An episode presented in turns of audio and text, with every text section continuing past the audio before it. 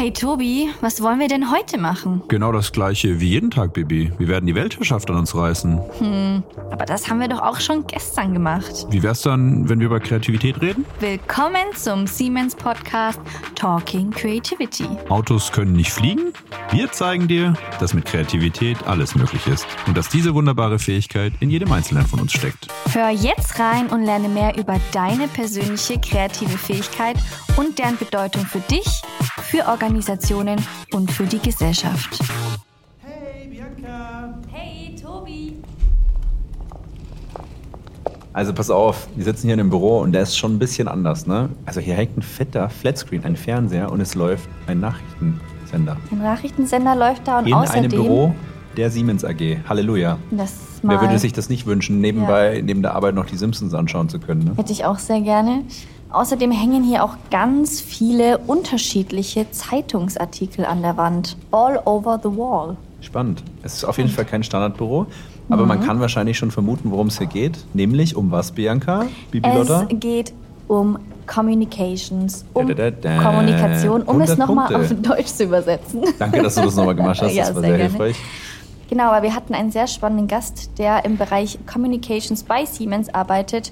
Und wir haben heute in der Podcast-Folge viel zu dem Thema erfahren, wie Kreativität eigentlich mit der Kommunikation zusammenhängt und warum Etwas über American Football. ja auch die Corona-Zeit, die Homeoffice-Bedingungen, wie das vielleicht auch unsere Kreativität gehemmt hat. Oder vielleicht auch gefördert, wer weiß. Hört rein, würde ich sagen. Jetzt geht's los. Viel Spaß bei der Folge zum. Thema Communications und Kreativität. So, guten Tag, meine Damen und Herren, liebe Kreativitätsinteressierten. Wir sind's wieder, Bibi und Tobi, heute mit einem neuen spannenden Gast wieder aus der Siemens-Welt. Unser heutiger Gast ist aber selbst noch gar nicht so lang bei Siemens. Um es genauer zu sagen, nur ein paar wenige Monate länger als Tobi, denn er verantwortet seit Juni 2020 mit seinem Team die globale Medienarbeit und Vorstandskommunikation. Es geht also heute in dieser Folge um Kommunikation und Kreativität. Bevor unser Gast aber zu Siemens kam, kümmerte er sich um das Beste oder nichts, das Statussymbol auf vier Rädern. Denn er war in verschiedenen Managementfunktionen bei Daimler oder Mercedes-Benz in Deutschland und USA unterwegs. Da interessiert uns natürlich auch sehr, sehr, sehr der Unterschied zwischen Siemens und Daimler aus Sicht der Kreativität. Und genau daher kommt vielleicht auch seine Leidenschaft für Barbecue, jeglicher Art, die er gerne selbst zubereitet. Außerdem kocht unser Gast sehr gerne und das sogar auf sehr hohem Niveau. Also ich finde es eigentlich ziemlich schade, dass wir hier gerade keine Küche direkt nebenan haben, in der wir Ich auch. bekocht werden können. Ich auch. Das nächste Mal treffen wir uns in der Küche. Genau. Neben der Leidenschaft für Barbecues jeglicher Art aus seiner Zeit in den USA bringt unser Gast auch noch zehn Jahre American Football auf seine Uhr. Da wird er uns sicherlich gleich noch verraten, welche Position er gespielt hat und in welchem Verein. Und vielleicht auch, was er daraus mitgenommen hat. Unser Gast telefoniert auch gerne. Zumindest, falls er einmal bei Wer wird Millionär landen würde, würde er seine Frau als Telefonjoker anrufen. Schön. Aber nun lasst uns aber erstmal starten und begrüßt mit uns den lieben Florian Martens, verantwortlich für die Medienarbeit und Vorstandskommunikation bei der Siemens AG in München. Lieber Flo, schön, dass du da bist. Wir freuen uns sehr auf das Ja, Gespräch. danke Bianca, danke Tobias. Schön, dass ich hier sein kann und mit euch über dieses wahnsinnig spannende, wichtige und ergiebige Thema zu diskutieren. Vielen Dank. Was, was uns natürlich als erstes interessiert, ist deine sportliche Karriere. Zehn Jahre American Football. Hast du da eine Geschichte? Welche Position hast du gespielt? Bei welchem Verein? Es ist ja schon auch ein sehr körperintensiver Sport. Äh, Ja, da trägt man vielleicht die eine oder andere Verletzung vielleicht auch davon. Ich weiß nicht, erzähl doch mal. Ja, also es ist tatsächlich so, dass ich wie jeder, äh, fast jeder deutsche Junge wahrscheinlich auch mit dem Fußball begonnen habe, nur dann relativ schnell feststellen musste, dass ich dafür so absolut überhaupt nicht geeignet bin. Das heißt, ich musste mir dann äh, eine andere sportliche Betätigung aussuchen. Teamsport fand ich schon immer äh, eigentlich das Interessantere, um ehrlich zu sein. Ich habe schon immer gerne im Teamkontext äh, gearbeitet und, und gesportelt und dann bin ich beim American Football gelandet, was äh, natürlich ein sehr strategischer Sport ist, ähm, ein sehr äh, komplexer Sport ähm, und auch eine coole Kombination aus Kreativität und Regeln. Äh, Also es gibt ganz klare Regeln, aber es gibt dann eben auch sehr viel Kreativität auf dem Spielfeld, wie du, wie du dich aufstellst, wie du dein Team konfigurierst. äh, und wie du deine Spielzüge ausführst oder eben auch verteidigst. Und äh, so bin ich da gelandet, äh, verbunden mit einem kleinen Fable für alles, was mit Amerika zu tun hat. Mhm. Und habe dann in München tatsächlich zehn Jahre äh, gespielt. Äh, cool. Zunächst bei den Rangers und dann bei den Cowboys. Äh, und es war eine, war eine absolut prägende Zeit. Also insbesondere was Teamwork angeht, habe ich da viel gelernt. Und ich glaube, es tut allen gut, ähm, auch mal in so einem Teamkontext auch über den Sport da reingekommen zu sein und dann ja. auch äh, über Führung mhm. und Niederlage und so zu lernen, was man halt so fürs Leben dann auch braucht, ja, als ja, erwachsener Mensch. Ja. Auf jeden Fall. Mega spannend. Und eine letzte Frage noch dazu, vielleicht, weil es mich jetzt echt interessiert. Und du meintest ja auch, dass wahnsinnig viel mit Kreativität zu tun hat. Und was mich jetzt interessieren würde, wie viel von dem Spiel ist denn wirklich so ein Spielzug, der vorher irgendwie, ich sage jetzt mal, einstudiert, vordefiniert ist? Und wie viel kreative, spontane Entscheidungen musstest du vielleicht dann auch ähm, in dem Moment, wie sich das Spiel halt entwickelt, irgendwie treffen. Ne? Also, ja. Ja, es passt eigentlich perfekt. Ähm, und auch äh, ehrlich gesagt ähm, ähnlich wie beim Kochen. Ja, also du brauchst halt einfach eine gewisse Vorbereitung. Du brauchst mhm. so eine äh, gemeinsames Verständnis dafür, wie du in so eine Situation reingehst. Ja, du brauchst äh, ein Rezept äh, oder einen Kochplan oder einen mhm. Speiseplan, genauso wie du äh, einen Spielzug vorher eingeübt haben musst und festgelegt haben musst. Und alle müssen sozusagen auf, auf, auf das gleiche Verständnis haben, was macht man jetzt. Ja? ja? Und dann trotzdem aber immer noch die Flexibilität und Kreativität zu behalten, dann zu reagieren und zu sehen, mhm. was passiert denn dann tatsächlich. Mhm. Ja? Also das eine ist dann die Theorie und die Vorbereitung und die Übung und das andere ist dann die Flexibilität und Kreativität in der Umsetzung. Und mhm. das passt für mich eigentlich auch perfekt äh, zu dem, was wir im Geschäftsleben so tun, ähm, was auch unsere Rolle als Führungskräfte betrifft du willst ja vorbereitet sein, du willst dir Gedanken machen, du hast eine Strategie entwickelt, du hast Pläne entwickelt, mhm. aber du musst halt auch die Flexibilität und Kreativität haben in der Umsetzung, dann gegebenenfalls äh, anders zu reagieren. Ja. Beispielsweise, wenn der Spielzug nicht zu dem passt, was der Gegner macht, ja, mhm. wenn, der, wenn der eine gute Abwehr hat, äh, um jetzt mal äh, das ja. nochmal konkret in der Situation zu beschreiben oder ähm, du feststellst, äh, dass, äh, dass äh, irgendwo was schiefgegangen ist und du kannst es nicht so umsetzen. Mhm und dann halt eine kreative Lösung zu finden ähm, und auch ein blindes Verständnis im Team. Das glaube ich, die was man dann macht. Ne? Ja, ja. Ähm, dass nicht jeder eine eigene Lösung entwickelt, sondern man gemeinsam kreativ in dem das, Moment spontan Dass reagiert, man dann ne? auch miteinander kommuniziert. Ja. ja, das ist man auch ganz schnell beim Thema Kommunikation. Mhm. Also ja. Kreativität ähm, kann ja jeder für sich selber ganz alleine im stillen Kämmerlein nur für sich an den Tag legen. Kreativität entsteht aber meistens auch im Team ja. ja oder in der Zusammenarbeit. Und dann ist man bei Kommunikation und ähm, Flexibilität und, und deshalb passt es eigentlich ganz gut. Ja. So ein bisschen als perfekte, Vergleich. Perfekte ja. Überleitung. Finde ich auch super spannend, ja. ja.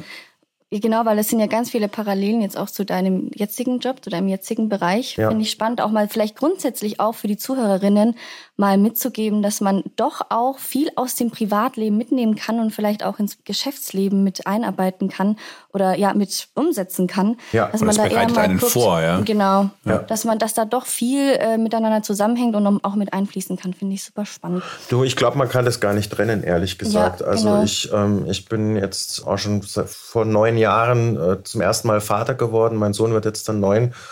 Und das klingt, das klingt jetzt vielleicht schräg, aber das ist ja auch ein Leadership Challenge am Ende des Tages, ja. Also ja. Auf einen selber bezogen und, und dann aber auch, wie bist du als Vorbild mhm. auch für deine Kinder unterwegs? Und so bist du ja auch als Führungskraft oder als Teamleiter oder Teamleiterin auch als Vorbild unterwegs. Also ich finde, da gibt es viel, viel mehr Parallelen zwischen dem, was man privat macht, egal ob es ein Hobby ist oder ein Sport. Mhm oder eine Erziehung oder ein Familienleben. Da gibt es viel mehr Parallelen, als man denkt. Und ähm, das bezieht sich auf Kreativität, das bezieht sich auf Führung, das bezieht sich auf Kommunikation, auf Konfliktlösen. Mhm. Ja. Mhm. Ähm, das kann man eigentlich gar nicht so ja. trennen voneinander. Ja, ja, Am Ende ist es ja auch dann eine Persönlichkeit, egal ob man in der Firma auftritt, im Sportverein äh, oder zu Hause als Familienmitglied. Richtig, ja. Um das nochmal zu unterstreichen, was du sagst. Das ist, glaube ich, sehr, sehr wertvoll, definitiv, ja. Umso mehr ähm, muss man halt Job und Privatleben irgendwie so Hand in Hand äh, und zusammenbringen. Ne? Ich glaube, das sind ja auch sicherlich Herausforderungen, vor denen wir jetzt stehen mit Covid und wie, wie sieht die Zusammenarbeit und die Arbeitsweise in der Zukunft aus, Homeoffice und so weiter. Ich glaube, da sind wir einen schönen Schritt, glaube ich, auch durch Covid mit so einem kleinen, sag ich mal, Arschtritt ja, in eine Richtung gekommen, dass wir das doch ein bisschen mehr ineinander verweben, als wir es vielleicht jetzt versucht haben, davor immer zu trennen. Ne? Man ist im Büro für Arbeit und man ist zu Hause für Privatleben. Also ich bin sehr gespannt. Ich glaube, das werden wir jetzt heute nicht ausgiebig diskutieren und auch keine Antwort finden, aber ich bin gespannt, wie sich das jetzt weiterentwickelt. Ja, und da gibt's halt einen Aspekt, den haben wir ja auch schon mal äh, an anderer Stelle miteinander besprochen, Tobias, ist, was passiert denn da mit Kreativität? Ja? In dem Arbeitsmodus, den wir jetzt seit zwei Jahren haben und den wir wahrscheinlich dauerhaft äh, auch haben werden, weil äh, wir ja glücklicherweise bei Siemens eine Grundsatzentscheidung haben, zwei bis drei Tage mobil zu arbeiten. Ja. Heißt aber auch, ähm, wir, wir sind eher alleine, ja, wir sind eher äh, in der Videokonferenz. Äh, wir sprechen in eine Webcam und nicht in ein menschliches Angesicht. Und das macht einen großen Unterschied. Und was passiert denn dann mit Kreativität? Und Ja. wo sind die Momente und die Zeit für Kreativität im Team? Wo kommen die Innovationen her? Wo ist der Austausch her? Dann äh, informell auch mal zu brainstormen oder sich einfach mal hoch zu jazzen. Ja, meistens kommen ja dann auch die besten Ideen aus dem Bullshitting, wie ich immer sage. ja, also Ja. indem man einfach Voll. Quatsch miteinander diskutiert und äh, wie wäre es wenn und hast du schon mal dran gedacht das und da entstehen ja dann die besten Ideen, aber das machst du halt nicht, wenn du zu Hause sitzt Total. und in die Webcam quatscht und das treibt mich schon um, ja, wie wir Ja. diese Kreativitätsmomente wieder befördern, auch in dieser Remote-Working-Situation. Ja. Ja. Eine große Frage, Bin ich Ja. über die wir heute auch sprechen Ich darf nichts mehr werden. sagen. Aber da kommen wir später noch Ja, drauf okay, zu okay. sprechen. Ja, wir haben ja noch ein bisschen Zeit. Genau, wir haben noch ein bisschen Zeit. Äh, ultra spannendes Thema, ultra wichtige Frage. Gut, dass du auf die Uhr schaust, Kommen Bianca. wir äh, später noch drauf. Aber zuerst möchten wir auch noch mal so ein bisschen deine persönliche Perspektive zu Beginn Mhm. mit dir diskutieren. Und zwar interessiert uns brennend, was ist denn überhaupt erstmal deine Perspektive beziehungsweise deine Definition von Kreativität? Wie würdest du Kreativität beschreiben? Für mich bedeutet es vor allen Dingen erstmal neugierig zu sein und Fragen zu stellen und, und auch ähm, nicht die Annahme zu treffen, alles ähm, auf die Art und Weise zu lösen und anzugehen und über Dinge nachzudenken, äh, wie man es gewohnt ist. Ja, also für mich sind so zwei gefühlte zwei äh, Gegensätze sind Gewohnheit, Schrägstrich Routine und Kreativität und Innovation. Und ich glaube, der Mensch braucht beides. Also wir, wir können ja nicht ohne Rhythmus. Und wir können nicht ohne bestimmte Abläufe zu standardisieren und zu lernen. Ja, das, das schaffen wir nicht. Ja, das ist auch ganz, ganz wichtig, um produktiv und effektiv zu sein als Mensch, aber auch als Team und Organisation. Aber auf der anderen Seite brauchen wir halt auch einfach diese, diese Neugier und diesen Drang, Fragen zu stellen, auch Bestehendes zu hinterfragen, diese Lust, auch mal was auszuprobieren und äh, vielleicht auch mal zu scheitern, Risiken einzugehen und daraus zu lernen. Ähm, das ist so ein bisschen meine Definition, ja, mit diesen beiden Polen, die ich aber, also ich finde beide gut. Ja, ich finde Routine, Prozess, ähm, Effizienz, Effektivität ist ja immer so ein bisschen verpönt. Ja, wenn man aus der Kreativitäts- oder Innovationsecke kommt, ist zumindest manchmal mein Eindruck. Ja, und ähm, alles ganz, ganz schlimm und alles oldschool und hierarchisch und steif und fest und alt und bäh. Ja, aber das brauchst du halt Muss auch. nicht immer, Ja, ja. Ja, weil nur Kreativität ist halt Chaos. Und ähm, ich habe auch Ja. schon Teams im Chaos scheitern sehen. Mhm. Die waren super kreativ, aber die haben halt dann am Ende auch nichts, Ja, nichts umgesetzt bekommen. Ja. total wichtiger Punkt, ja. ja. auf jeden Fall. Also jetzt nicht schöner beschreiben können. Für mich ist es auch genau dieses Spiel aus diesen zwei Welten. Ich glaube, also was meine Perspektive ist, und natürlich bin ich jetzt äh, der Verfechter von der einen Seite und versuche das natürlich zu treiben, aber ich bin voll bei dir, diese Routinen, all das brauchen wir, die brauche ich auch in meinem Alltag, weil sonst das kostet auch viel mehr Energie einfach, ja. Also ständig kreativ zu sein, dann würde ich nicht acht Stunden am Tag arbeiten können, da würde ich irgendwann durchdrehen. Man merkt schon, finde ich schon auch manchmal, wenn man so intensiv kreativ arbeitet, ich weiß nicht, ob der eine oder andere das dann auch bei sich selber dann merkt, dass man dann einfach ausgelaugt ist. Und das, dafür sind auch Routinen und Dinge da, ne? dass man irgendwie gelernten Prozess, Standards abgespeichert hat. Das ist wie Autofahren, sage ich immer, ja. Manchmal fragt man sich, wie habe ich eigentlich die letzten drei Kurven gelenkt? Ich habe es gar nicht bewusst wahrgenommen. Und das ist das Schöne Ja. eigentlich, dass es so automatisch geht, dass wir keinen kognitiven Aufwand reinstecken müssen und es trotzdem funktioniert. Und dadurch sind wir wahnsinnig effizient, ja, und kommen da sehr gut durchs Leben. Deshalb ist es mega wichtig. Ich glaube nur, dass wir so eine Grundtendenz oft haben, uns da rein zu flüchten halt, ne? Definitiv. Und da müssen wir gucken, Definitiv. wie wir da halt die Balance hinkriegen. Ja. Und das ist die Herausforderung. Ist nicht einfach. Ja, also deshalb haben wir ja äh, Teams wie eures und Ja. Initiativen wie eure, weil wir natürlich ähm, auch aufgrund auch unserer gesellschaftlichen Gepflogenheit, unserer Kultur, unserer Sozialisierung sind wir ja eher in dieser in dieser ersteren Schiene unterwegs. Ne? Also das geht ja. schon im Kindergarten los. Ja. Ne, in Zweierreihe aufstellen, Genau. ja, Stühle hoch am Ja. Freitag und es ist ja alles Routine und Wiederholung Ja. und, und, und Muster. Ja? Ja. Und natürlich äh, hast du im Kindergarten und in der Grundschule vielleicht auch noch ein bisschen Freiraum für Kreativität, aber im Gymnasium ist dann schon vorbei. Da beschränkt sich dann auf den Kunstunterricht und selbst da musst du dann irgendwie gucken, dass du noch ähm, den Lehrstoff durchkriegst. Ja. Ja?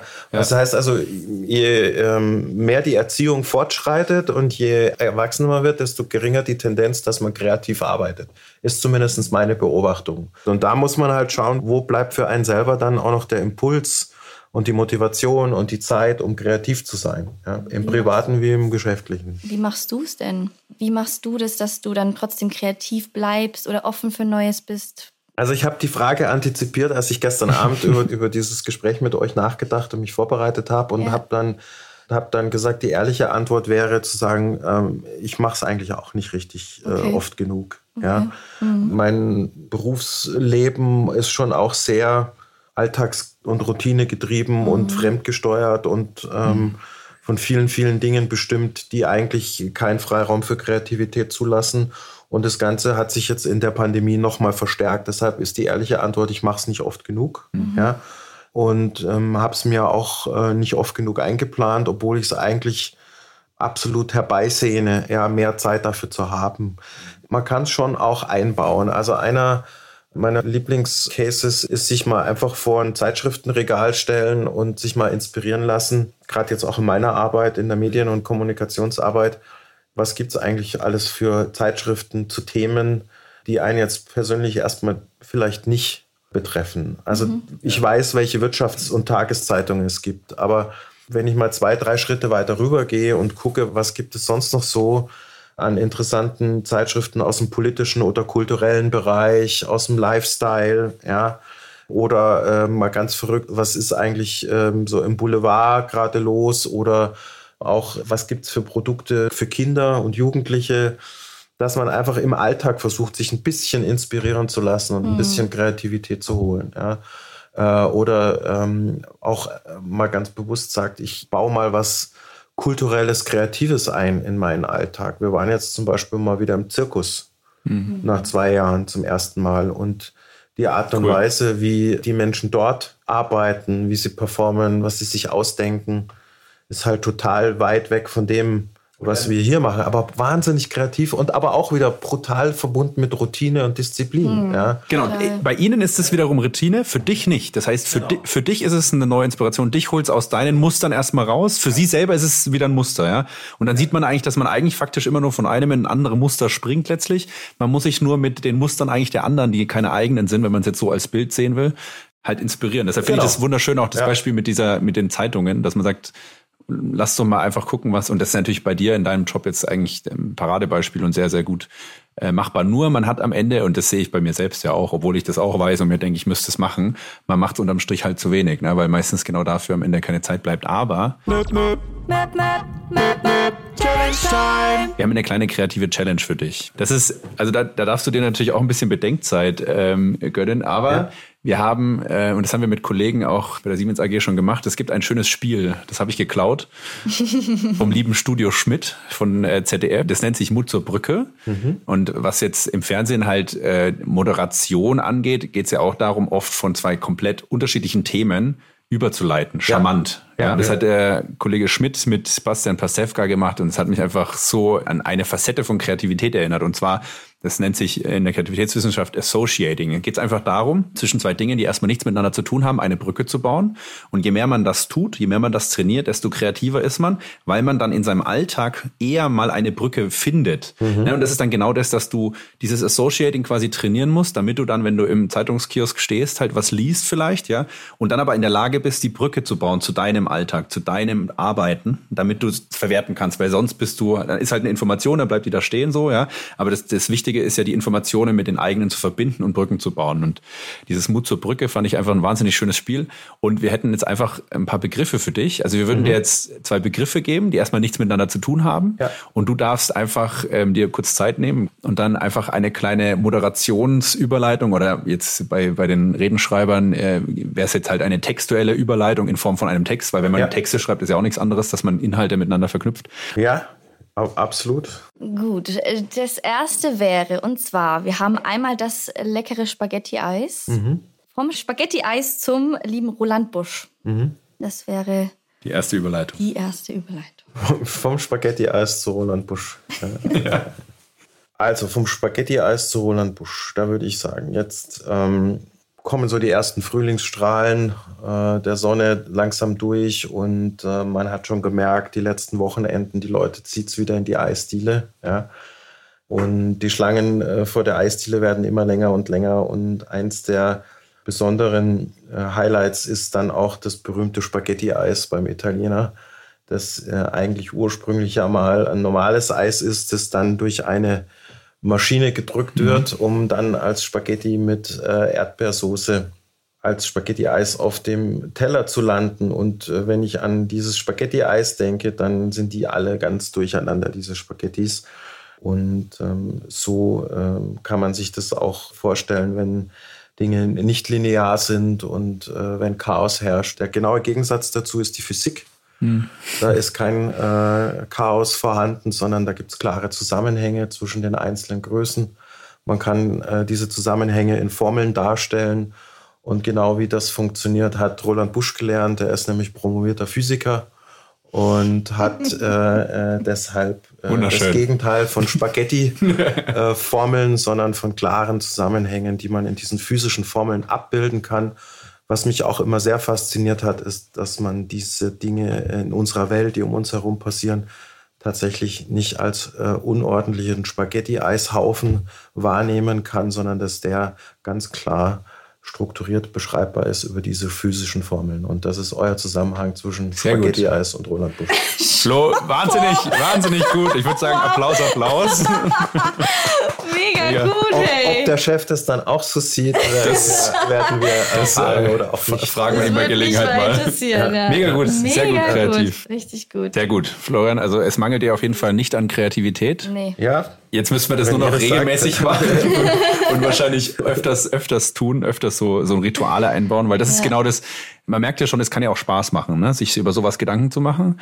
Und das dann wiederum im Team vielleicht ist tatsächlich einfach jetzt für die Zuhörer, Zuhörerinnen eine ganz einfache Facette, so Mut zur Brücke, Associating als eine Subfacette von Kreativität ja. kann man über dieses Spiel letztlich tatsächlich, wenn man es, ja, man sucht ja öfters auch mal nach einem kleinen Warm-up-Spiel, ja, für Teammeetings, für was auch immer, äh, für Offsites, dann kann man das tatsächlich tun und ähm, es trainiert sozusagen letztlich ein wenig unsere Kreativität. Ja, das holt einem vor allen Dingen aus der eigenen Komfortzone heraus. Und wenn ich ganz zu Beginn davon gesprochen habe, dass man dann auch mal die äh, Routine verlassen sollte oder mal die ab, abgelaufenen Pfade äh, ja. zugunsten neuer Wege äh, verlassen sollte, dann ist es ja genau das, dass man mal rauskommt aus seinem Habitus, aus seiner Komfortzone. Genau. Und meistens lernt man dann auch. Es kann ja auch schief gehen. Ja? ja, ist jetzt auch den Hörern überlassen, wie gut sie diese Brückenbildung fanden. Ja, ähm, und es hätte ja auch in die Hose gehen können und es wäre irgendein Quatsch dabei rausgekommen oder äh, das kann einem so auch mal passieren. Aber nur so lernt man und wächst man und, genau. und, und kommt halt ein Stück weiter. Genau, und je mehr man das eben übt,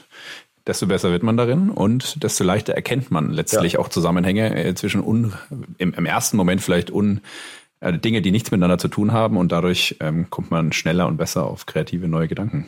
Kreativität und Kommunikation, Bianca? Genau, also wir haben jetzt schon viel über deine auch persönliche Perspektive zum, zum Thema Kreativität gehört. Jetzt kommen wir mal so ein bisschen zum beruflichen Aspekt. Mhm. Und zwar ähm, verantwortest du ja ein Team bei Siemens ähm, im Bereich Medienarbeit und Vorstandskommunikation.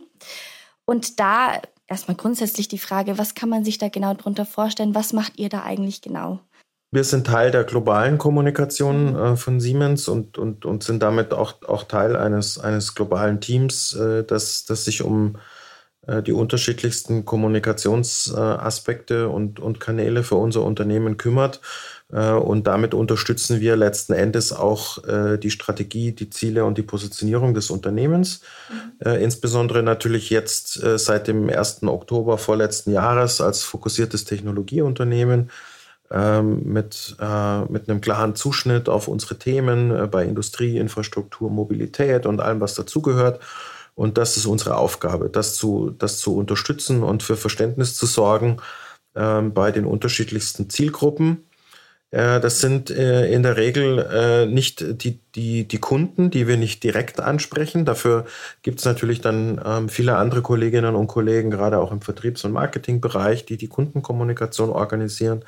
Aber wir kümmern uns vor allen Dingen auch um ähm, viele dieser äh, sogenannten Intermediary Target Audiences, also ähm, beispielsweise äh, Journalistinnen und Journalisten, die dann über uns schreiben, berichten, mhm. loggen, posten, auf Social Media unterwegs sind, ähm, da auch äh, Influencer natürlich und, und, und Multiplier, äh, die dann über Siemens schreiben oder kommentieren, was dann wiederum von Kunden beispielsweise wahrgenommen wird oder von Mitarbeiterinnen und Mitarbeitern. Also wir ähm, äh, arbeiten auch ganz, ganz viel über diese indirekten äh, Zielgruppen, erreichen aber mit der Kommunikation, äh, die wir unterstützen, teilweise auch die direkten Zielgruppen, wenn wir beispielsweise Inhalte für die Vorstände vorbereiten und das dann an die Mitarbeiter gerichtet ist, dann ist es natürlich auch äh, zusammen mit der internen Kommunikation eine, eine sehr direkte äh, Zielgruppen, äh, direkte Ansprache. Das ist sehr, sehr breit gefächertes Feld. Ähm, natürlich äh, sind wir da darüber hinaus auch noch Ansprechpartner für ähm, externe Anfragen aller Art und wir versuchen das dann auch in der, in der Organisation entsprechend zu verteilen und an die richtigen Stellen zu vermitteln. Ähm, das ist eine mhm. Mischung aus reaktiver und äh, aktiver Kommunikationsarbeit. Ähm, beides ist wichtig, ähm, aber es macht natürlich vor allen Dingen Spaß, aktiv zu kommunizieren und sich selber Themen und Geschichten und Maßnahmen zu überlegen, die man dann aktiv anstoßen. Und da passiert wahrscheinlich die meiste Kreativität, oder? Weil bei Reaktionen, da muss man wahrscheinlich vielleicht auch mal schnell sein, oder? Wenn du jetzt ja. sagst, wo es am meisten Spaß macht, selber Aktivitäten zu gestalten, Kommunikationsneue Kanäle, ich weiß nicht, irgendwelche Aktivitäten zu starten, da passiert aus meiner Sicht, hätte ich jetzt spontan gesagt, die Kreativität. Korrigiere ja, mich, wenn ich so. falsch Nee, nee, ist so. Also da, da kann man auch, also ich sag mal, zeitlich am meisten Kreativitätsaufwand reinstecken und auch da ist auch das größte Potenzial für Innovationen. Gleichzeitig ist es aber manchmal tatsächlich bei reaktiven Themen mit am wichtigsten, in Anführungsstrichen kreative Wege zu finden, mhm. äh, damit umzugehen. Ja. Mhm. Sorry, dass ich unterbreche, aber hast du irgendwelche konkreten Beispiele? Ja, also ich glaube, was, was man schon äh, sagen kann, ist immer dann, wenn man auch in der Kommunikation etwas nicht nur beschreibt, sondern wenn man es sichtbar macht. Mhm. Ja. Äh, also wenn man den Leuten einfach ermöglicht, Dinge aus dem Unternehmen selbst äh, zu sehen und, und zu erfahren, ja, ähm, und, und wenn es nur, wenn es nur virtuell ist, ja. Äh, also beispielsweise ähm, dann einfach eine virtuelle Fabrikführung in Amberg mal macht. Mhm. Ja. Ja. Äh, und äh, in den Corona-Zeiten sagt, ja, es kann zwar momentan wenig mit Werksführungen und Vorortbesuchen gemacht werden, aber dafür versucht man es halt mal virtuell herzuzeigen mhm. oder zu erläutern. Ja, mhm. gerade mit den Technologien und die Möglichkeiten, die wir haben. Mhm. Ähm, es ist jetzt zwar nicht super kreativ, auf die Idee zu kommen, das so zu tun, aber es ist dann ähm, äh, immer noch ein besserer Ansatz, als zu sagen, dann, dann zeigen wir halt momentan gar nichts her. Ja. ja. Das ist vielleicht auch der Unterschied ja. ähm, zwischen deinem vorherigen Job, oder? Bei, bei Mercedes-Benz Daimler und Siemens jetzt, weil ich glaube, Autos sind natürlich für Leute dann doch greifbarer, anfassbarer, oder im Vergleich zu den klassischen Produkten, die jetzt Siemens hat. Ich meine, viele denken wahrscheinlich bei Siemens immer noch an Waschmaschinen, Spülmaschinen, aber das ist ja eigentlich nicht unser Kerngeschäft. Ne? Und die ja. anderen Themen sind wahrscheinlich ja. schwerer, schwerer zu kommunizieren, sage ich jetzt mal. Da braucht es vielleicht auch mehr Kreativität, oder? Das ist so, wobei es natürlich ehrlich gesagt, und ich darf das sagen, weil ich war ja auf der Pkw-Seite und auf der Nutzfahrzeugseite, ehrlich gesagt, im Pkw-Geschäft ist es nicht so schwer, weil ein hm. schickes Auto mhm. äh, herzuzeigen, ähm, das fasziniert die Leute dann doch immer noch. Ja? Also ja. Mobilität hat einfach äh, wahnsinnig viel äh, Faszination und gerade mit den neuen Technologien, wenn es dann selbstfahrend ist oder elektrisch fährt, das ist irgendwie immer ja. spannend und auch relevant. Und es macht aber dann auch Spaß, wenn man solche Themen dann zum, zum Leben erwecken kann und dann äh, Möglichkeiten findet, das, ähm, das kreativ und visuell zu erzählen. Es ist, ist ja. total cool. Ähm, was mich interessieren würde, grundsätzlich zum Thema Kommunikation. Also bei jedem kommt ja eine Kommunikation nochmal anders an, sage ich jetzt mal. Jeder hat seine eigene Wahrnehmung.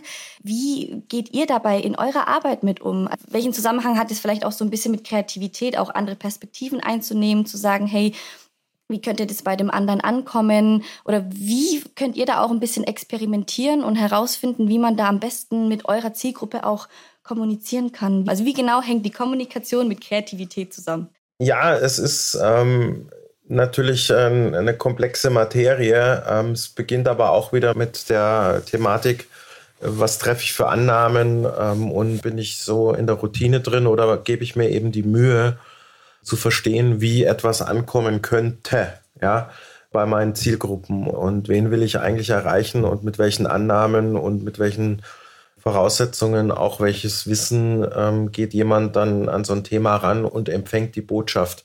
Äh, in der Regel macht man das auch nicht oft genug. Äh, ich hatte das große Glück, äh, auch die letzten Jahre immer mal wieder mit dem Design Thinking äh, Prinzipien und Ansatz zu tun haben zu dürfen. Und was mir da immer wahnsinnig gut gefallen hat, ist diese User Centricity, dass man einfach mal an ganz einfach äh, mal den User oder den Empfänger einer Botschaft, die Zielgruppe einfach mal fragt. Ja. Was haltet ihr davon eigentlich? Was braucht ihr eigentlich? Ja. Äh, ich bin zum Beispiel ein ganz großer Freund, einfach auch unsere Journalistinnen und Journalisten oder Blogger und Influencer zu fragen, was braucht ihr eigentlich von uns? Ja. Also bevor man überhaupt erstmal anfängt, selber zu senden, ähm, diese berühmte Zweibahnstraßenkommunikation aufzumachen, weg von der Einbahnstraßenkommunikation und einfach mal zu fragen und zuzuhören, mhm. anstatt sofort zu senden oder irgendwelche Annahmen zu treffen.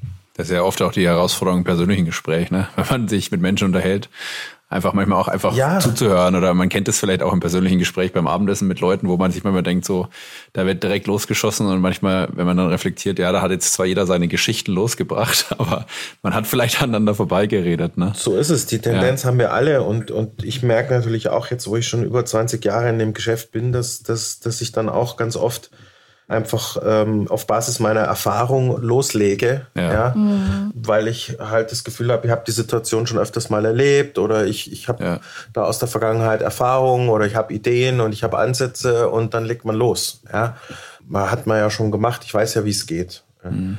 Kann man machen, aber manchmal ist es wahrscheinlich besser, mal noch mal eine Pause reinzuhauen und vielleicht auch den Design Thinking Ansatz zu wählen und einfach mal auf die Leute zuzugehen und zu fragen, was braucht ihr eigentlich? Also daraus den Sinn zu ziehen, das ist auch genau ja im kreativen Prozess oft die Herausforderung. Du sammelst also viele Ideen sammeln, sage ich mal, ja, das macht man oft, ja, Brainstorming, aber da das Beste dann miteinander zu kombinieren, Sense-Making nennt man das vielleicht auch manchmal, und das zu konsolidieren ist große Herausforderung auf jeden Fall, weil man muss sich von Dingen verabschieden, die man nicht macht. Man muss sich aber auf Dinge fokussieren. Und wie entscheidet man denn jetzt, welche Meinung ist jetzt relevanter? Ne? Weil klar, man kann auf der einen Seite quantitative Befragungen machen, wo man dann wirklich Tausende von Leuten oder Hunderte zumindest fragt. Da hat man eine gewisse Aussagekraft, ja, aber man kann meistens nur relativ kurz und knackig fragen, willst du es blau oder grün? Ja, wenn du wirklich diese aus Design Thinking heraus, wie du es beschrieben hast, diese empathischen Kundeninterviews machst, hast du viel mehr Potenzial, mehr wirklich Wertvolles rauszuziehen, aber halt sehr qualitativ und mit wenig Aussagekraft zu, okay, das haben jetzt vielleicht fünf gesagt, aber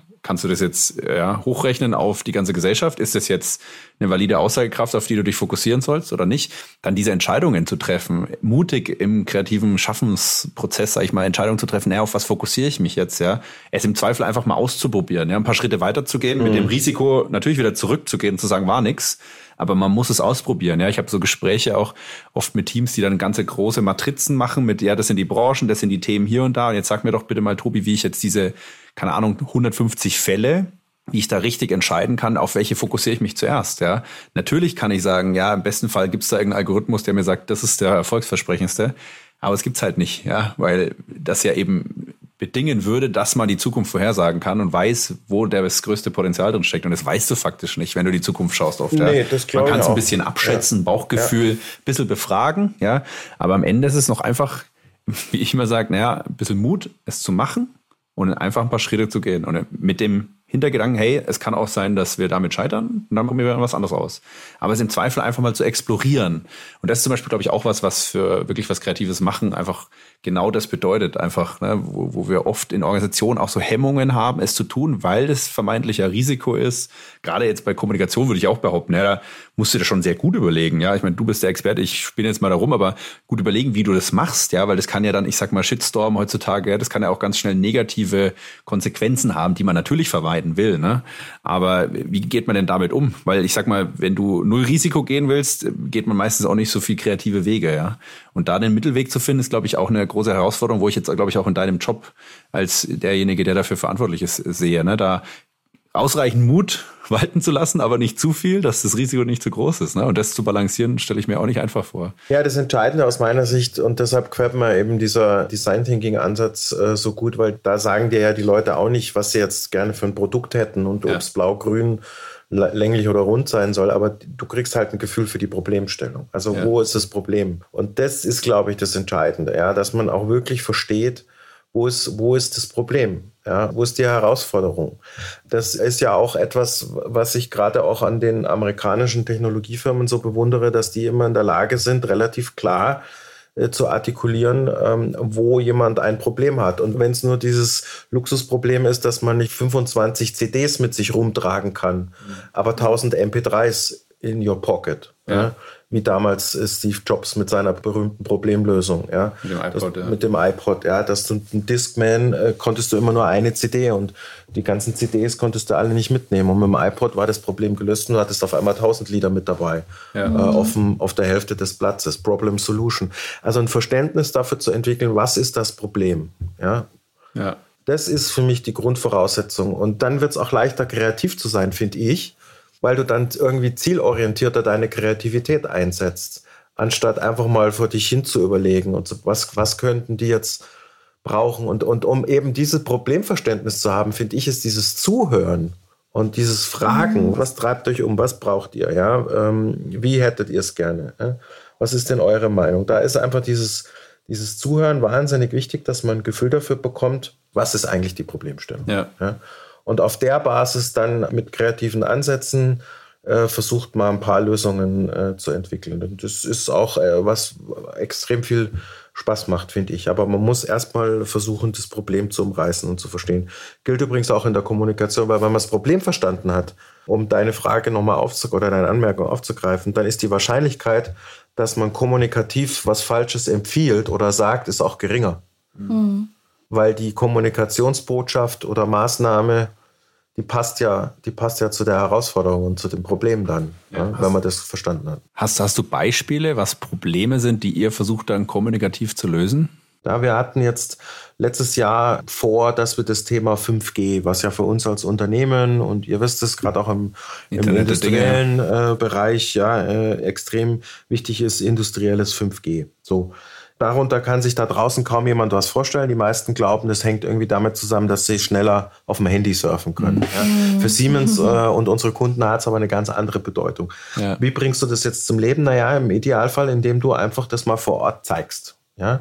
Also wie ist 5G installiert in einem industriellen Umfeld? Wie spielt es mit ähm, anderen Dingen äh, dann in der Infrastruktur vor Ort zusammen? Kann man das sich mal anschauen und vor Ort demonstrieren? So, das war der Plan. Dann kam die nächste Corona-Welle, es kam der x-te Lockdown und es war nicht möglich, vor Ort einen Termin durchzuführen und diese Technologie mal im Einsatz und vor Ort zu demonstrieren. Dann haben wir gesagt, naja gut, dann machen wir das halt über Teams und PowerPoint. Mhm. Und es ging grandios in die Hose, mhm. ja, weil es war einfach schwierig erlebbar schwierig zu machen, erlebbar ja. zu machen ja. über einen Computerscreen. Ja. Und, und natürlich kannst du das anhand von PowerPoint-Folien versuchen zu erklären, aber es ist halt einfach trotzdem abstrakt geblieben und, mhm. und konnte nicht zum Leben erweckt werden. Und da muss man dann äh, einfach sagen, ja, es, es war ein Versuch wert. Es war auch kosteneffizient, weil eine Teams-Konferenz kostet nichts und alle können sich einwählen. Und aber am Ende äh, war der Effekt nicht da. Und ich bin mir sicher, wenn wir alle in dieser Halle gestanden wären und wir hätten alle diese Technologie äh, vor Ort im Einsatz gesehen wir hätten uns das Equipment angeguckt und vielleicht hinter die Kulissen geblickt, dann wäre das anders gewesen. Ja. Aber wir haben es trotzdem mal probiert und Lesson learned und wir wissen jetzt äh, und fühlen uns bestätigt, das reelle Erlebnis ist oftmals dann doch noch mehr wert als das virtuelle. Ja, schöne Erkenntnis und auch ja. schöne kleine Anekdote. Ja. Das äh, würde mich, apropos reelles Erlebnis, äh, zu dem vielleicht letzten Block führen, wo wir auch ein bisschen über, ich sag mal, Kreativitätskiller, Kreativitätsherausforderungen sprechen wollten, weil du jetzt gemeint hast, reelle Interaktion oder ja, Zeigen von einer Technologie ist wertvoll. Da würde ich gern von, von Anfang der Podcast-Folge nochmal anknüpfen zu dem Thema Kreativität, digital versus in Person treffen und so weiter. Weil du das ja gesagt hast, so das ja. ist ja die Herausforderung, vor der wir stehen. Ja, ja. Wir, wir, sind sehr viel im Homeoffice. Ich, ich werfe da jetzt auch nochmal also ein paar Gedanken in den Raum und dann bin ich gespannt auch, was deine Sichtweise der Dinge ist. Äh, Ähm, grundsätzlich ist es so, dass da die eine oder andere Studie tatsächlich, glaube ich, im Hintergrund gerade läuft, was man so mitkriegt. Ähm, und da jetzt natürlich wissenschaftlich Seite sozusagen jetzt noch keine krassen Erkenntnisse da sind, aber schon man auch Tendenzen erkennt. Ich glaube, man kann viele Dinge dann doch digital besser umsetzen, gerade diese ganzen Whiteboard-Lösungen. Ne? Da kann man schon tatsächlich ganz gut auch kreativ sein, was man vielleicht anfangs gar nicht so auf dem Schirm hatte. Ähm, und vielleicht auch sehr effizient, zeitlich zumindest gesehen, äh, unterwegs ist. Aber was ich auch merke, ist, und ich kann dir sagen, äh, ich habe in der Pandemie angefangen. Ja, ich habe. Ja, ich auch. Ja. Genau, ja, du ja, stimmt, du bist ja. ja. auch zu Siemens in der Pandemie gewechselt. Ich habe, ich glaube, ich bin mit bisher nur zwei Kollegen bisher jemals so bei einem Mittagessen gesessen, so wirklich, oder zwei, drei. Also ganz, ganz wenig Leuten. Das ist genau das, was oft fehlt. So klar, man kennt die Leute, aber wenn man die Leute nur über den Bildschirm kennt, ist es eine andere Beziehung, die man zu den Menschen hat, als wenn man die persönlich sieht, finde ich. Ja, und, dann, und dann diese spontanen, nicht geplanten Interaktionen, ne? Ja. dass man jemand mal über den Weg läuft, dass man mal sagt, man sitzt am Mittagessenstisch da und sagt was zu dem, der sagt dann, ey, aber da drüben sitzt doch der, sprich doch mal mit dem und das und so. Das sind ganz viele Dinge, die ich auch ähm, sehr, sehr wertschätze für Kreativität ne? und die, glaube ich, da auch förderlich sind, die da schon wegbrechen oder halt, weiß nicht, wie ihr das seht, das ist so meine Perspektive, wo ich schon glaube und davon überzeugt bin, dass wir sicherlich weiterhin Homeoffice haben werden und das auch gut ist, aber wir auch, wenn wir jetzt sagen, wir gehen ins Büro und uns dedizierter fragen müssen, wie können wir das denn so gestalten, dass wir dort dann eben kreativ sind, was dann wahrscheinlich vordergründig jetzt nicht alleine im Einzelbüro passiert dann vor Ort, sondern vielleicht eher dann eben ja Teams, also, also wo die Teams dann zusammenkommen irgendwie und man gemeinsam irgendwas macht oder ja, so ich sag mal viel für Kollaboration, für kreatives Arbeiten. Und wie das glaube ich im Detail aussieht, das sind noch äh, die offenen Fragen. Ja, und äh, das sind jetzt natürlich auch Begegnungen, die sind extrem rar geworden, so wie du sagtest, und auch diese Reflexe, ja, sich die kreativen Momente zu suchen im Büro, in den Teammeetings, in den persönlichen Begegnungen, die sind fast komplett abgestumpft und verloren gegangen. Also das, das treibt mich schon auch um, weil ich habe es ja ganz zu Beginn auch gesagt, gerade dieses spontane, ja, mal in einem Meeting sich ein bisschen positiv hochschaukeln oder einfach auch mal in so einen Flow reinkommen, ähm, zu brainstormen und verrückte ja. Ideen zu spinnen.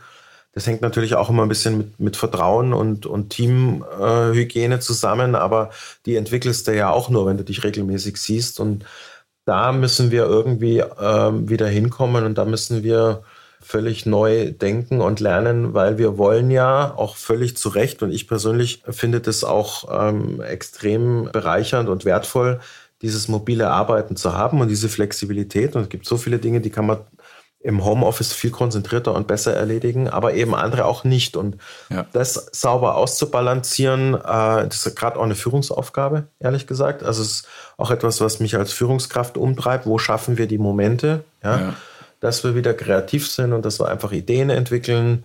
Und das passiert halt, finde ich, dann doch eher von Angesicht zu Angesicht. Wir sind so durchgetaktet und wir springen von einem Teams-Meeting ins mhm. nächste. Du traust dich ja auch kaum äh, in so einem Teams-Meeting dann einfach nur zu brainstormen oder mal äh, informelle Gespräche zu führen, weil alle wissen, wir haben nur eine halbe Stunde. Ja. Jetzt sind es nur noch 25 Minuten nach dem nach dem neuen Outlook-Assistenten, der dir zu Recht die letzten fünf Minuten noch wegknappst von deinem Teams-Meeting. Und da musst du durch sein. Und dann ist es durchgetaktet und du versuchst deine Sachen zu klären und dann bleibt ja, wenig Zeitraum für Kreativität. Genau, und man kann ja auch, es kann auch immer nur eine Person sprechen. Ne? ist ja auch so, dass dann in dem genau. Meeting in einem Raum, ja. dann kann, klar, im Idealfall hört man natürlich zu, aber dann steht hier mal ein kleines Zweiergespräch, dort drüben wirft der eine dem anderen mal das zu, ja. Das sind diese ungeahnten, glaube ich, Interaktionen, Kommunikationsmomente, ja, genau. die man in Teams ja gar nicht hat. Vielleicht durch einen Nein. Chat noch so ein bisschen, ja. Aber es ist schon was anderes, wenn immer wirklich nur einer reden kann. Gerade wenn die Gruppen ein bisschen größer sind, dann Breakout Rooms kann man zwar machen, funktioniert manchmal auch nicht so und so weiter. Also bin auch voll dabei. Ich weiß nicht, was deine Erfahrung ist, Bianca. Ja, also ich finde es auch ähm, schwierig. Also ich finde die Balance natürlich auch am besten, dass man da zumindest mal einen Ausgleich hat. Aber ich glaube, es ist echt, also man, man hat auch, ich finde, allein mit dem Podcast sieht man es schon. Ja. Also wir haben ja ein paar Folgen gehabt, die waren virtuell. Mhm. Und es war auch ein ganz anderes Gefühl, als wenn ja. man wirklich beisammen sitzt und miteinander spricht. Man kann sich auch mal angucken und sagen, hey, jetzt möchte ich mal was sagen oder mhm. so. Oder dann vielleicht, es ist einfach lebendiger. Und ich finde, man spürt ja. es halt einfach. Und allein da merkt man schon, dass es halt einfach persönlich eine ganz andere Perspektive ist. Und man hat natürlich zum Beispiel auch zum Thema Teams Leute in einem Team, die vielleicht auch mal ein bisschen zurückhaltender sind und die sich dann vielleicht auch gar nicht genau. trauen, in einem Teams-Meeting dann überhaupt was zu sagen. Das vielleicht ihnen auch leichter fällt, wenn man dann wirklich vor Ort ist und dann ähm, ein Signal geben kann. Also ich glaube, für die ist es auch relativ schwierig, dann in der virtuellen Welt da in einem Team dann zu arbeiten. Genau, und deshalb ist die Frage, ähm, um konkret zu sein, was machen wir jetzt?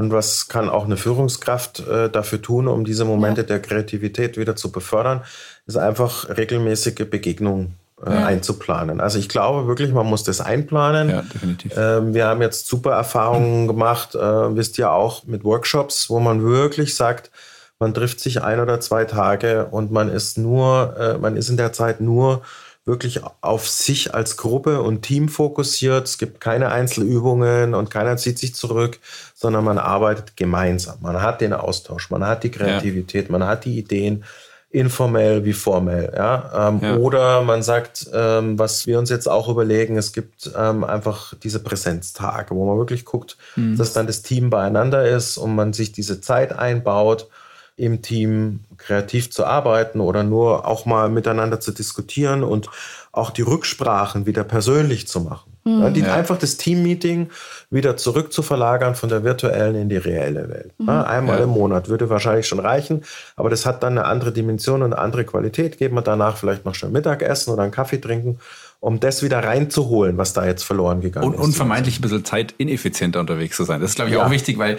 Aber das ist dann ein guter Preis, den man dafür bezahlt. Definitiv, ja. definitiv. Ich merke es nur bei mir selbst, dass man dann manchmal so ungeduldig wird, weil man denkt so, boah, jetzt reden wir hier nur. Und weil man einfach gewohnt ist, im Homeoffice halt von Termin zu Termin vom Gefühl her effizienter unterwegs zu sein. Und ich glaube, da müssen wir auch, was das angeht, ein bisschen wieder entschleunigen und diesem sozialen Interaktion, Beziehungsaufbau, Pflege Thema wieder ein bisschen mehr Raum geben nach, genau. nach Covid. Das glaube ich, auch wichtig. Und das kannst du halt nur im persönlichen Austausch, ja. Was mich da aber noch interessieren mhm. würde, das ist jetzt der persönliche Aspekt, aber wie schafft man es trotzdem auch, vielleicht digital trotzdem auch die Kreativität noch im Team ausleben zu können? Ich finde es ehrlich gesagt äh, schwierig. Ich finde, mhm. da kommt man schnell an seine Grenzen.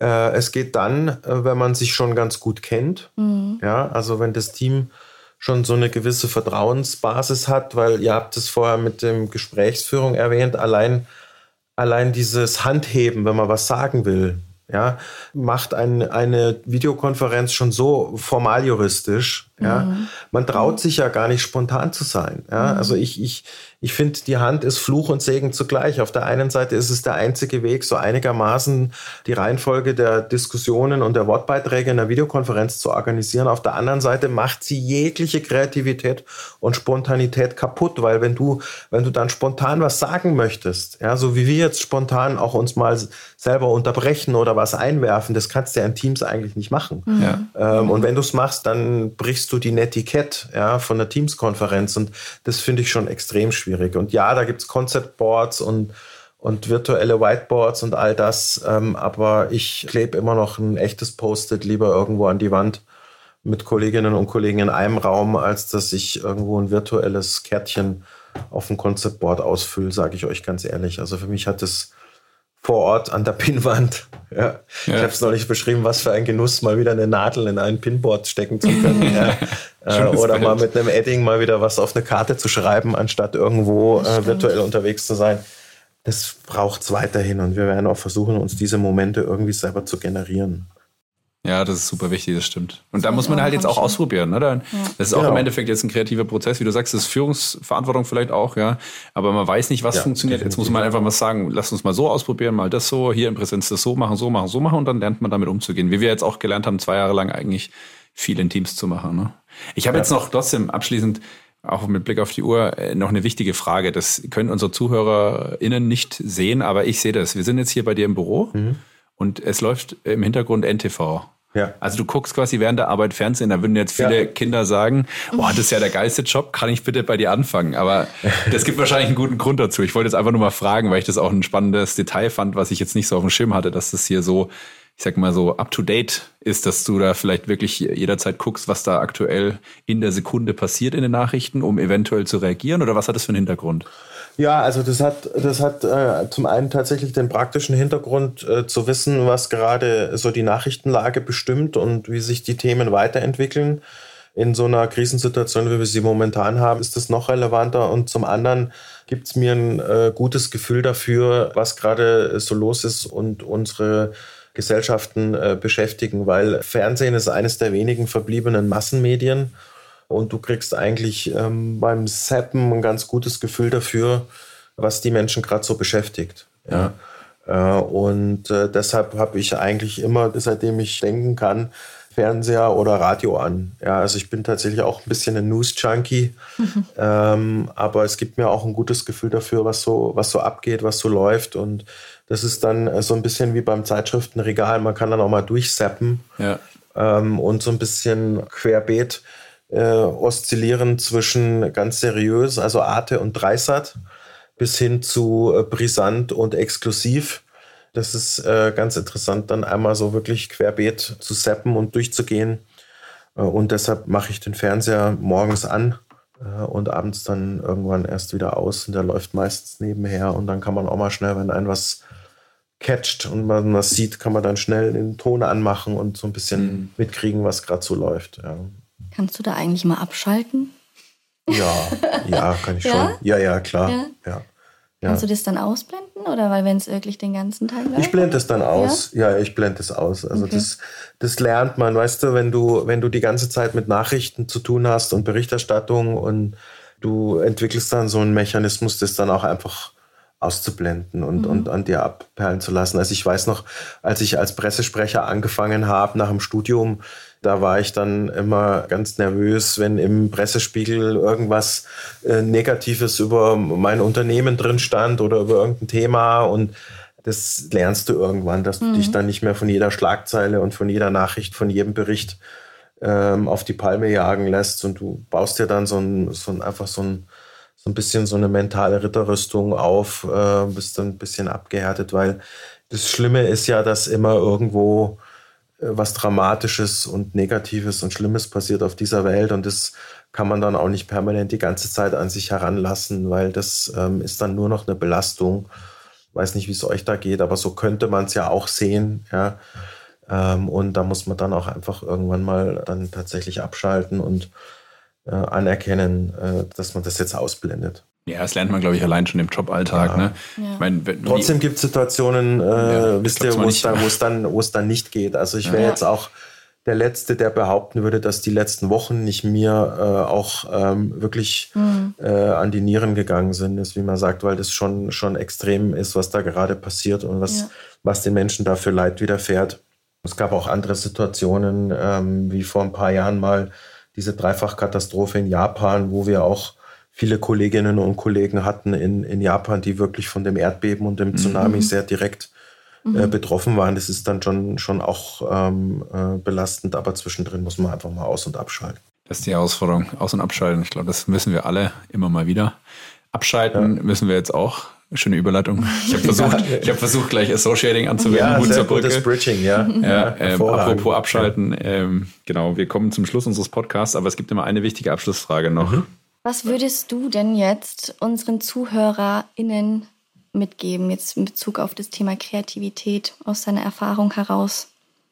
Bewusstsein ähm, für Kreativität äh, als Energiequelle, als Lernquelle, als Wachstumsquelle und sich die Räume dafür schaffen und auch gönnen, sowohl für einen selber als auch für die Teams. Mhm dieses Bewusstsein würde ich ähm, mir selber nochmal auf die Fahne schreiben. Dieses Bewusstsein nehme ich für mich mit und würde ich versuchen, irgendwie allen zu wünschen und, und, und teilwerden zu lassen, dass, dass wir es schaffen, uns diese Räume zu schaffen. Denn äh, das ist das Einzigartige, finde ich, an uns Menschen, ist, dass wir kreativ sein können und noch immer für alles irgendwo dann am Ende auch eine Lösung gefunden haben. Und es geht nur über unsere Kreativität jegliches Problem, das wir gelöst haben, medizinisch, technologisch, zwischenmenschlich, was auch immer, kulturell, am Ende ähm, hat es nur geklappt, weil jemand eine gute Idee hatte. Ja. Und wow. das müssen wir uns irgendwie erhalten. Es. Und äh, die Freiräume dafür schaffen. Das wünsche ja. ich euch allen und uns allen. Ja.